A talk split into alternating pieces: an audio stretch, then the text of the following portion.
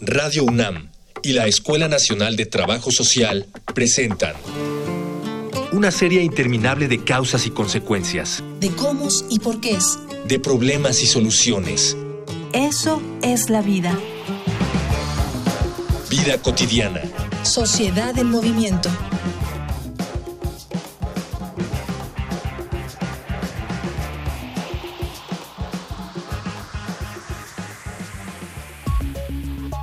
El objetivo principal de la inclusión es que el mayor número de personas posibles sean consideradas para participar en el mayor número de acciones posibles. Por mucho tiempo, las personas discapacitadas fueron tratadas como incapacitadas al grado de que sus necesidades eran ignoradas por no concebir su existencia dentro de lo que era erróneamente considerado como normal. Actualmente se pugna por facilitar la calidad de vida de las personas con discapacidad y eso incluye el libre ejercicio de sus derechos ciudadanos. El día de hoy, en Vida Cotidiana, Sociedad en Movimiento, hablaremos sobre discapacidad y voto. Y para ello nos acompañará el doctor Elías Levín Rojo, profesor e investigador de la UAM Xochimilco, y la licenciada Emma González, especialista en derechos de personas con discapacidad.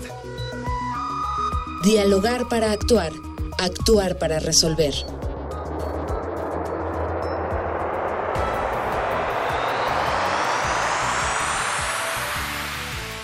Qué bueno que está con nosotros, ya sabe, vida cotidiana, contentos, contentos de que usted nos escuche y de que estemos en esta cabina con gente tan interesante y que nos viene a traer temas que de veras, yo cuando escuché el título del tema de hoy dije, sí, este tema lo tenemos que abordar porque este es un tema que sí nos interesa, este es un tema que sí va para las familias y que sí va para abonar a la inclusión. Mi nombre es Gloria Tocunaga y estoy aquí con mi compañera ¿Qué tal? A todos los que nos escuchan, muy buenas tardes. Soy Ángeles Casillas y efectivamente, ya lo desea Gloria, estamos de plácemes con este temazo que el día de hoy vamos a compartir con ustedes a propósito de esta fecha tan importante que se acerca próximos días nuestras elecciones. Y si se dan cuenta, hemos hablado, quienes nos han seguido a lo largo de nuestros programas, hemos hablado mucho de inclusión social, hemos hablado mucho de derechos humanos, pero hoy en especial queremos abordar discapacidad y voto. Es decir, qué necesidades, qué implicaciones, qué atenciones y qué retos todavía tenemos que afrontar como país para hablar de una verdadera inclusión al voto, al sufragio de personas que tienen esta condición. Antes, por favor, escuchemos nuestros distintos medios de contacto. Facebook, Escuela Nacional de Trabajo Social, ENTS, UNAM. Twitter, arroba comunica, ENTS. Instagram, comunicación, ENTS. Estamos con el doctor Elías Lavín y con la licenciada Emma González. Qué bueno que están con nosotros. Bienvenidos. Muchas gracias por invitarnos. Gracias por la invitación. Y bueno, empezamos, como siempre, dando como un contexto para la gente que nos está escuchando. Nos escuchan jóvenes, familias, mujeres, personas que están en su entorno, en su cotidiano y que quieren compartir con nosotros también algunas de estas eh, problemáticas que se abordan. En materia de ejercicios de derechos políticos, de derechos eh, ciudadanos, de esta participación que hoy se espera en estos días sea nutrida, sea especial, ¿cómo está nuestro contexto en materia de esta accesibilidad a personas que tienen alguna discapacidad? Bueno, en comparación a hace seis años que hicimos por primera primera vez la iniciativa de Yo Elijo, me parece que hay un avance, al menos hay una visibilización de la población, cosa que no habíamos visto hace seis años cuando acudimos en ese tiempo a la DCEYEC, que es la dirección encargada en ese tiempo del IFE, a hablarles sobre las condiciones de las personas con discapacidad del voto y la accesibilidad. ¿Fuimos? ¿Quiénes fuimos? En ese tiempo lo hicimos el observatorio electoral con la Pirinola, con, con Elías. Nos apoyó también la organización Fuerza Ciudadana, que es una organización que se distingue por el voto a jóvenes, ¿no? A jóvenes en general. Y queríamos abordar también el tema de la discapacidad desde una parte más eh, civil, de su condición de ciudadanía, y no encasillada en este modelo que por lo general eh, se le ubica a la discapacidad, que es el modelo médico. Entonces, en ese tiempo que era quien conocía Fuerza Ciudadana, que era quien más conocía como la organización de cómo se hacían las elecciones, todo el proceso, toda la jornada electoral, fue quien nos introduce un poco como en este tema más civil, en ánimo de apoyar el esfuerzo de Yo Elijo, que fue una iniciativa que salió de la Pirinola junto con Elías, y al acudir a esta dirección y exponer que, bueno, que es una población que generalmente está olvidada, ¿no? Y sobre todo en el ejercicio de sus derechos civiles y políticos, más, por ejemplo, personas en condiciones de deficiencias mentales, ¿no? Sobre todo por cuestiones restrictivas que tiene representación jurídica, ¿no? Con el tema de la capacidad jurídica. Entonces, al ir y el evidenciar la, problemática, la omisión de esta población como un indicador de democracia, ¿no? En, en, el que no esté esta población, pues bueno, eso más o menos nos, nos da una idea del tipo de democracia y de sociedades que, que tenemos. O sea, nadie se había dado cuenta. Exacto. Hace seis años nadie se había dado cuenta. Eh, lo interesante del punto fue cuando planteamos un, porque lo planteamos como un ejercicio de, de, observación electoral. ¿Qué está pasando? ¿Cómo está pasando? ¿Qué ocurre? Era la pregunta. Y además hecho desde la discapacidad. Es decir, en la observación electoral participaron gentes con discapacidad diversas, ¿no? Ceguera, sordera, eh, motriz, discapacidad intelectual. Y fue realmente un shock para la institución. Es decir, aunque retóricamente de dientes para afuera sí había un proceso entrecomillado de inclusión, y en la práctica estaban verdaderamente negados, silenciados, no sabían qué hacer, cómo hacerlo. Había sí algunos instrumentos para facilitar el voto, particularmente eh, para ceguera y para discapacidad física, pero otras maneras de realmente generar inclusión más allá del momento del voto y de la jornada electoral en particular no existían. Y sí creo que en la actualidad, digo, seis años después de este primer ejercicio, hemos ido avanzando o han, han, ido, han ido avanzando las instituciones. Y todavía la ciudadanía no está avanzando, todavía no lo tiene claro. Y esa es una cosa que, que avanzar. Pero es que además no hay como mucha información o no la tenemos a la mano. Las personas que estamos así como en la calle, no, que no nos dedicamos al tema o que no trabajamos directamente con las personas con discapacidad, pues no, no tenemos como mucha información y eso me parece que es la primera limitante. Habría que tener más espacios. Vamos a ir a una infografía y regresamos con el segundo segmento. Infografía social.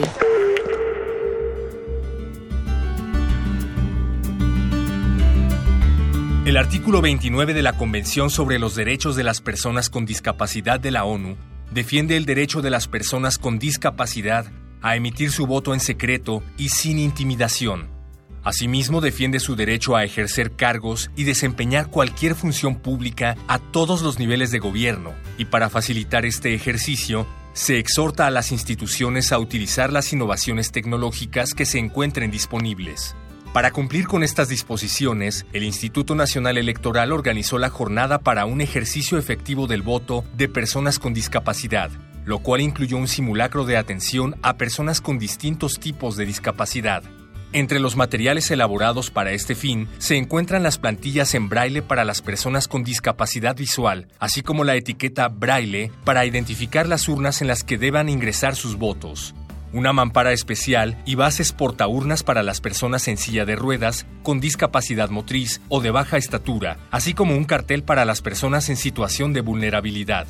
Y en el caso de las personas con alguna limitación física o discapacidad intelectual, las cuales necesitan la ayuda de otra persona para ejercer su voto, los funcionarios de casilla les harán firmar un formato incluido en la documentación electoral en el cual se especifica la situación del voto. No debemos pensar que la gente con discapacidad forma parte de un pequeño porcentaje de votantes. El Registro Federal de Electores del INE tiene registradas 453.970 personas con discapacidad. El presupuesto invertido por el INE para facilitar la participación de las personas con discapacidad en este proceso electoral 2018 ha sido de 57.297.796 pesos. Ya estamos de vuelta, estamos platicando con el doctor Elías Lavín Rojo y la licenciada Emma González sobre sufragio, voto y discapacidad y estamos hablando sobre esta iniciativa que se llama Yo elijo. Yo elijo. Me llamaba la atención lo que nos comentaba el doctor Elías con relación a sí había limitantes y para cierto tipo de, de discapacidades. Y en ese sentido, en ese ejercicio, ¿cuáles fueron las que se evidenciaron? ¿Cuáles fueron las que, que se colocaron a la mesa? ¿Qué otro tipo de necesidades no se habían tomado en cuenta que es algo que me llama mucho la atención como en sociedad? el 2012 no habíamos tomado en México a toda la población en cuenta. ¿Qué tipo de discapacidades? A mí la que me parece más significativa, justamente a nivel reglamentario, aunque se decía que todos podían votar y que todos tenían derecho y todos eran ciudadanos, a nivel reglamentario, ya del ejercicio del voto, señalaba muy claramente que no podían entrar a casilla personas con incapacidad eh, privadas privadas de sus que se les impedía la entrada en el COFIPE decía que se le impedía la entrada a personas privadas de sus facultades mentales o sea para emitir el voto.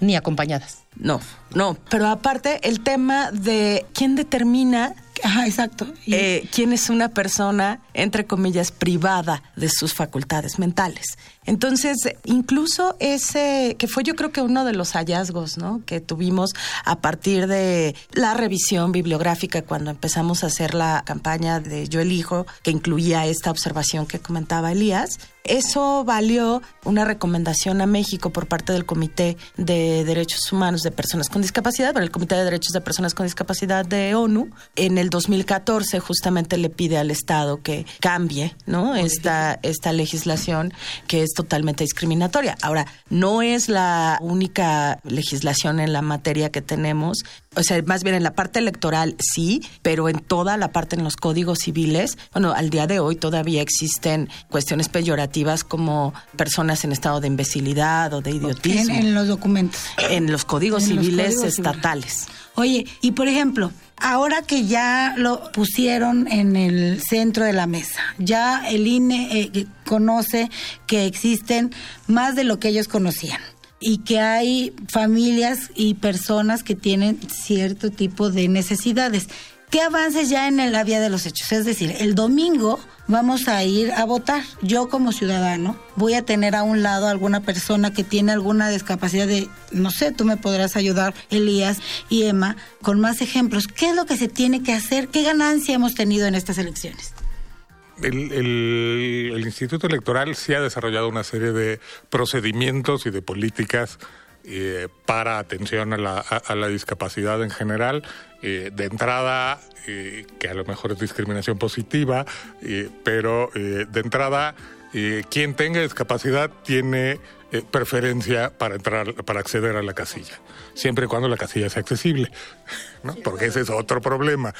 ¿no? Pero tienen derecho a, acceder eh, saltándose la fila, digamos.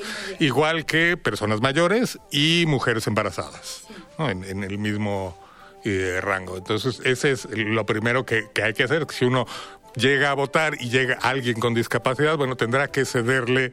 Eh, el espacio es parte de nuestra responsabilidad como, como ciudadanos, bueno, permitirles que pasen y que voten y, ejerzan su, su, derecho inicialmente, antes que uno esperar tres minutos, no pasará más, más de eso. Eh, luego, eh, podrán, quien tenga discapacidad podrá ir acompañado, podrá hacer ejercicio su voto acompañado de alguien.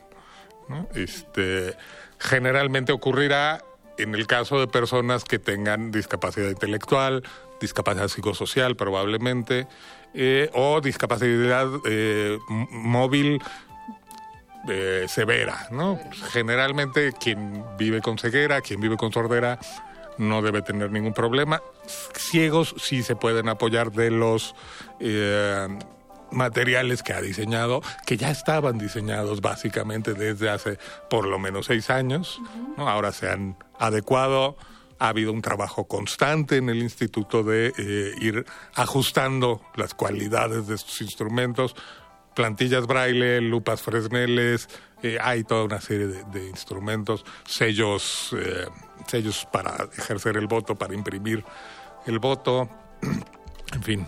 Y, y yo creo que también la oportunidad y la exigencia es para las propias personas con discapacidad y sus familias. Sí. Eh, uno de los elementos que nos encontramos hace seis años y que yo creo que todavía sigue de manera permanente eh, por toda la serie de prejuicios que siempre, sobre todo la población con discapacidad intelectual, es a la que más se enfrenta en el no puede y entonces no puede decidir. Y aquí esta es una toma de decisiones. Entonces es una toma de decisiones políticas, es una toma de decisiones colectivas que generalmente es en ese rubro donde las propias personas con discapacidad intelectual eh, tienen, yo creo que la más alta restricción, ¿no? O sea, eh, no es que ellos no pueden decidir, ellos no pueden saber porque eh, pueden ser susceptibles a la manipulación, entonces mejor que no voten. Bueno, ese, ese nos coloca en... eso, eso no les ayuda mucho para ver cómo se están. Pero además, es muy interesante lo que señala Emma. Esta parte donde dices una toma de decisión. E, ejercer el voto no implica esperar un día antes para tener conocimiento, ¿no? De cómo hago esta toma de, de decisiones. Aquí decías muy bien el papel de las familias, ¿sí? Lo que hay antes de. Créeme que estoy segura que esta campaña de difusión de estos logros, como decía Elías, ¿no? que se tienen hasta ahora, si, si no es los que quisiéramos, pero hay un avance y hay que reconocerlo. Elías, dímelo tú, ¿qué campañas de difusión masiva hay para que toda la gente que tiene en casa, en, el entorno comunitario escolar, alguna discapacidad y no sabemos, ¿es cierto? No, no, no existen. Campañas de incentivación a la participación como tal no existen. Más allá de anunciar, tenemos estos instrumentos para que puedan votar, no existe una campaña realmente pensada, realmente sistematizada, que invite a la población con discapacidad a ser ciudadano realmente. Lo que importa es que sean ciudadanos. Sí, que ejercen sus derechos. Oiga, ¿y por qué este programa lo hacemos todos? Vamos a Voces en Movimiento. Voces. Voces en movimiento.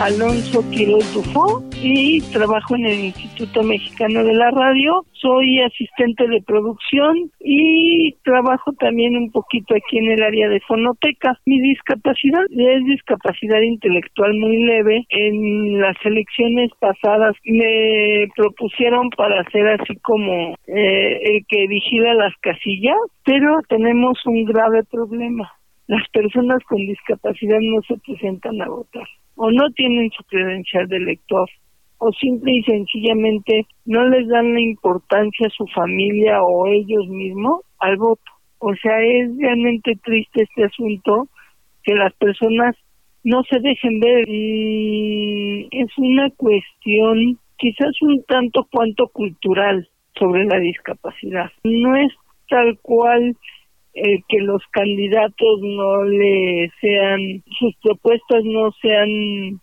así como que bien vistas para ellos, sino más bien es una cuestión que ya viene ya cultural hacia la discapacidad, ¿no? El siempre verla como invisible.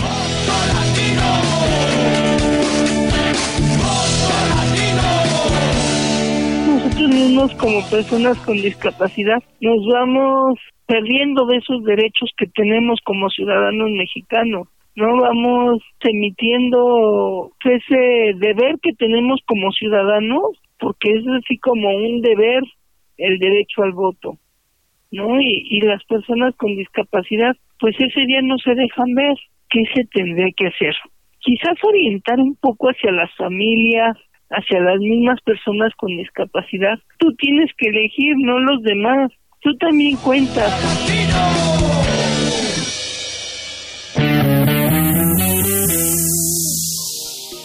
Ya estamos de regreso, estamos hablando de discapacidad y voto, eh, tema muy interesante, tema que, que, que de verdad estoy sorprendida del tiempo en que lo abordamos como sociedad y eh, bueno, ah, hubo una respuesta por parte de, de las autoridades, hablábamos de eh, de que si hay campañas, yo no he visto campaña, yo no he visto en de estas larguísimas eh, tiempos de campañas, yo no he visto ninguna que hable campañas. y costosas campañas, ninguna que hable de la inclusión, es decir, en, la inclusión en cualquier sentido, no solo de la discapacidad, pero yo no he visto una que hable de, de, de, habla de vota, habla de voto libre, habla de, pero lo que decimos, hay restricciones para alguna, para algunas eh, personas. ¿Qué retos, eh, doctor Elías, qué retos, Emma, tenemos todavía este 2018 hubo logros, pero estamos pensando que en tres años vamos a volver a votar.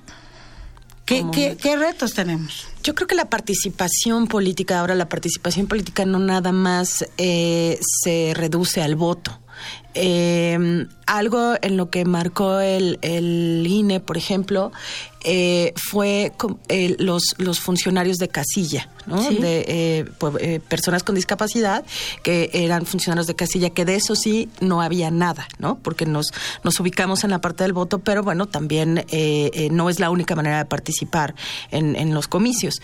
Eso en, en el momento de, de la jornada, pero yo creo que también el proceso político de exigencia, de participación ciudadana, nos tendría que eh, convocar a acciones más allá del voto, ¿no? Entonces, eh, a este, ahorita justamente es como lo que estamos volviendo a replantear desde Yo Elijo, desde la, la propuesta, uno para que después sean ellos los que vengan aquí y les cuenten a ustedes cuál ha sido como ese eh, proceso, las propias personas con Ah, eso discapacidad está interesante, los invitamos. Claro No. que sí, vamos a hacer un programa de eso, sí. Que, que vengan y que les cuenten, eh, pues bueno, cómo, cómo ha sido esta construcción también de ciudadanía, esta construcción política que nada tiene que ver con una condición eh, partidista.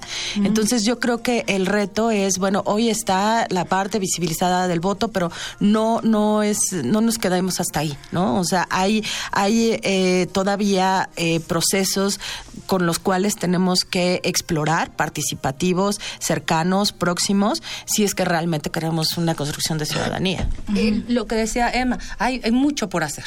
Todavía, de lo ganado, todavía hay mucho por construir. Elías, em, nos escucha en nuestro programa, ya lo habíamos comentado, este, amas de casa, mujeres, jóvenes.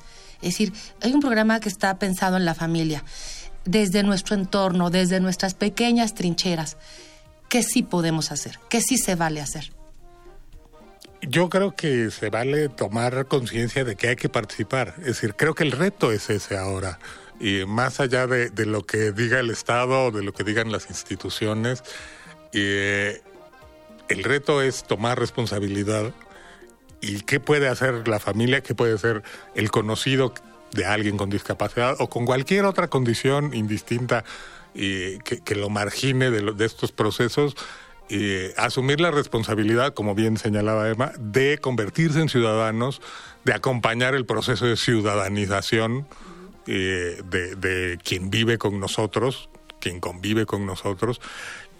Y vaya, bueno, es una exigencia que no solamente tendría que ser para quien tiene una condición particular, todos, quienes realmente somos participantes continuos de la vida política y este, social, eh, institucional del país, realmente somos o son pocos, y yo a lo mejor también me excluyo.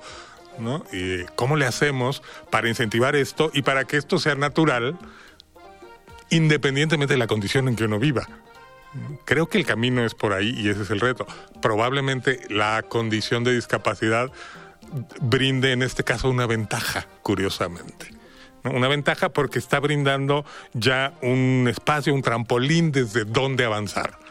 Quien no tiene una condición particular puede estar este, ajeno y decir, ¿por ¿de dónde arranco? Pero allí ya hay algo desde donde arrancar. ¿no? Desde esa Es una oportunidad Es una oportunidad. para saltar. Y sí, yo creo que eh, la discapacidad siempre ha sido vista como una tragedia, ¿no? O sea, y, bueno, la tragedia más bien es eh, quedar fuera de todos estos eh, procesos, no, no la condición. Sin embargo, es a partir de la condición y en este modelo social, es a partir justamente de esta condición, entre comillas, de, de- de deficiencia o de eh, diferencia, que es lo que empieza a limitar y a marginar, pero también la- la- las condiciones de, de diferencia significativa, que son a- eh, en esas a, las que nos enfrentamos con, en personas con estas condiciones, em, te hacen ser más creativo y justamente te hacen voltear a ver ¿no? a, a- a las diferencias en general. Entonces yo creo que eh, la discapacidad me parece que sí tiene también como ese componente de, de creatividad y que te hace agrandar la lupa y ver cosas que a lo mejor antes sin ese elemento no habrías podido ver. Claro. Oye, ¿y estamos muy atrasados como, como país? Sí, yo creo que sí. O sea, yo creo que sí, desde la parte general en, en la construcción de ciudadanía, eh, eh, Latinoamérica por ahí va, ¿no? O sea, este, no, no dista mucho eh, de, de, las condiciones que tenemos también en, en México. Em, en los, los logros un poco más grandes, por ejemplo, los hemos visto en, en España, donde incluso había lo que es equivalente a una presidenta municipal de aquí con síndrome de Down, ¿no? O sea, entonces con toda la serie de apoyos eh, que eso que eso implica, ¿no? Ahora igual, ¿no? yo creo que porque también tenía las eh, eh, habla de que tuvo acceso a educación, a un empleo, a una formación, a un sí, apoyo. Ya, ya, tiene que ver, no solamente es el, el, ejercicio de un derecho, es el ejercicio de todos los derechos. Exactamente. Y de, de, una, de una sociedad incluyente, que al final de cuentas, eso es a lo que aspiramos, una sociedad incluyente. A veces creo que, que, que no tenemos información suficiente del lado de, de, los que de, los que caminamos diario las calles y, y sí es importante. Yo creo que la información sí te hace más grande, te hace más incluyente, te hace abrazar. Nuestro programa es muy pequeñito. Me gustaría que el doctor Elías nos compartiera un mensajito antes de cerrar propiamente. Muy bien, me parece perfecto. No, simplemente habría que invitar a la población en general a ejercer su responsabilidad. Es una responsabilidad. Participar políticamente, sea con el voto, sea siguiendo a los políticos y demás, es una responsabilidad. No podemos dejarlo en manos de las instituciones, en manos de las organizaciones.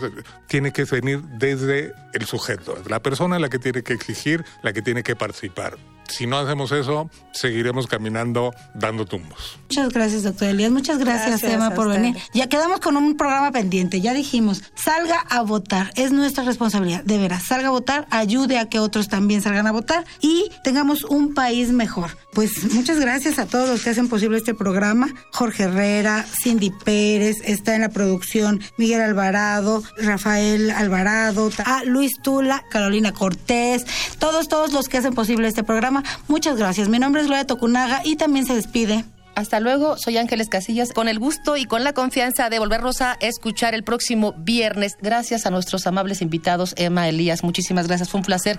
Nos escuchamos en nuestra próxima misión. Vida cotidiana es una coproducción entre Radio UNAM y la Escuela Nacional de Trabajo Social.